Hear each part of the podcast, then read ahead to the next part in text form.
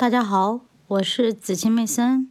今天我将继续为大家阅读《聪明的投资者》第九章：基金投资。防御型投资者可以利用的一种手段是将钱投入投资公司的股份。股份持有者可以随时要求按净资产价值赎回这些股份。这些公司就是人们通常所说的共同基金或开放式基金。许多投资公司都在利用大批销售人员积极地销售新的股份。发行不可赎回股份的公司被称为封闭式公司或基金，它们的股份数相对稳定。任何规模的基金公司都要在证券交易委员会注册，并接受其监督和管理。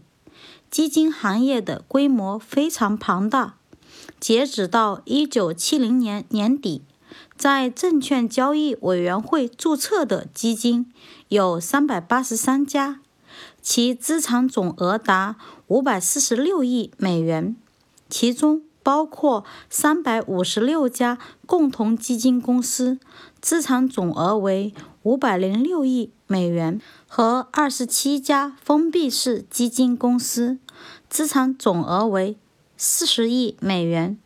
对基金的分类可以采用不同的方法，其中一种方法是根据其资产组合进行大致的区分。如果基金中含有很大一部分，一般大约为三分之一的债券，就称为平衡基金；如果所持有的几乎都是普通股，则称为股票基金。这里还包括其他一些类别，比如债券基金、对冲基金和纯性股票基金等等。另一种做法是根据其目标来分类，看其主要目标是收入价格稳定性还是资本增值及成长。再一种区分就是根据其销售的方式。有佣基金要从投资价值中扣除一笔销售费用，通常大约为资产最低购买价值的百分之九。销售费用一般都是按照销售价的百分比来表示的，销售价中包含了销售费用，从而使得这一百分比看上去比使用净资产价值算出来的要低一些。我们认为这种销售伎俩有损于这个行业的声望。其他的被称为免佣基金，基金管理者。不收取此类费用，而只收取通常的投资咨询费用。由于不能向销售人员支付佣金，免佣基金的规模在逐步下降。封闭式基金的买卖价格不是由公司规定的，而是像公司普通股那样随市场波动的。大多数基金公司都是根据所得税法中的特殊条款在运行，其目的是减轻股东受到的双重征税压力。实际上，基金公司必须支付所有的日常收入、股息和利息所得，减去相关费用。此外，他们还能以资本利得股息的形式支付出售投资所获得的长期利润。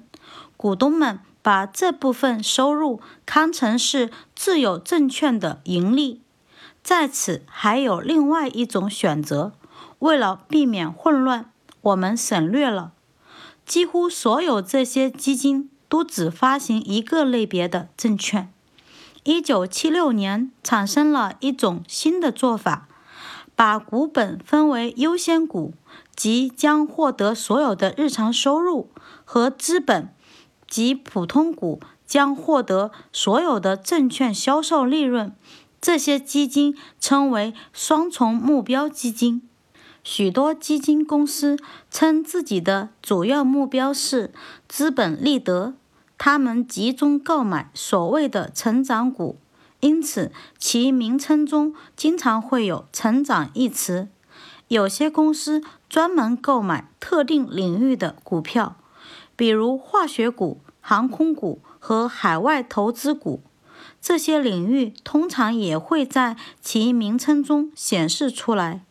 因此，想明智选择基金股份的投资者，面临着众多而且有些令人困惑的选择。与其在直接投资时面临的情况大致相同，在本章我们将解决一些主要的问题，即一有没有一种方法使得投资者通过选择恰当的基金，能够确保自己获得优于平均水平的结果？更进一步的问题，业绩基金的结果如何？二如果没有，那么投资者如何避免选择其结果要次于平均水平的基金呢？